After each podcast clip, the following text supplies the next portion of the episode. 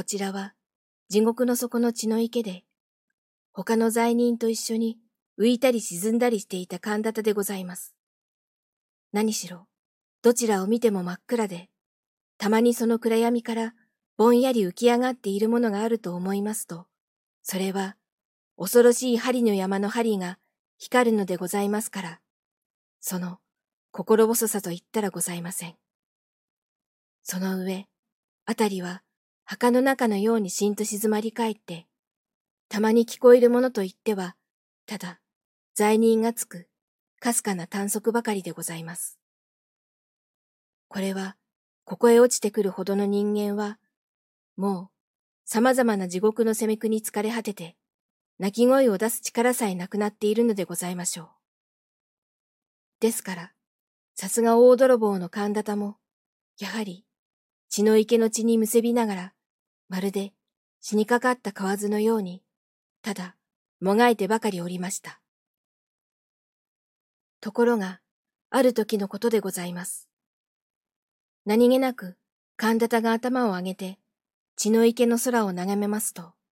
そのひっそりした闇の中を、遠い遠い天井から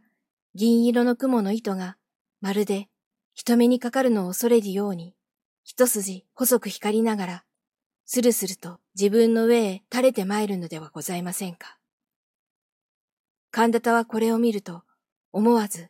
手を打って喜びました。この糸にすがりついて、どこまでも登って行けば、きっと地獄から抜け出せるのに相違ございません。いや、うまくいくと、極楽へ入ることさえもできましょう。そうすれば、もう針の山へ追い上げられることもなくなれば、血の池に沈められることもあるはずはございません。早速、その雲の糸を両手でしっかりと掴みながら、一生懸命に上へ上へと手繰り登り始めました。もとより大泥棒のことでございますから、こういうことには慣れきっているのでございます。しかし、極楽と地獄との間は何万里となくございますから、いくら焦ってみたところで、容易に上へは出られません。ややしばらく登るうちに、とうとう神田田もくたびれて、